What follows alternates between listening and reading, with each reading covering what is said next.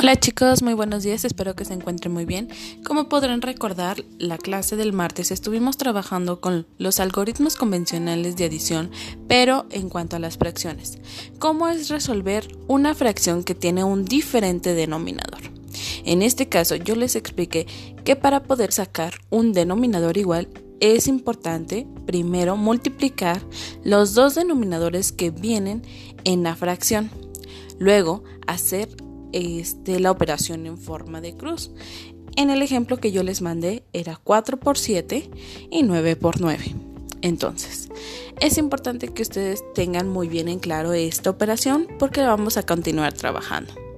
Para ello, lo que van a realizar el día de hoy es una operación que ahí les coloqué en su cuadernillo de trabajo.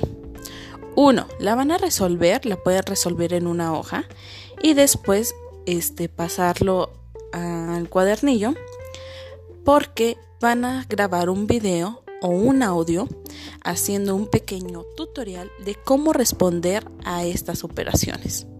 Puedes volver a ver el video que yo envié o escucharlo para que te quede más claro. ¿Sale?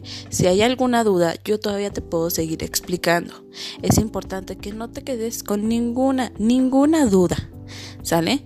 Porque, como ya lo mencioné, vamos a continuar trabajando con este tipo de operaciones. Entonces, para poder responderlas, recuerda, hay que multiplicar los dos denominadores y así vamos a tener un denominador igual. Luego, hacer la operación en forma de cruz. Yo te estaré enviando también algunas imágenes para que a mamá o a papá le quede más claro y te lo pueda explicar en casa. Cualquier duda puedes mandarme un mensajito.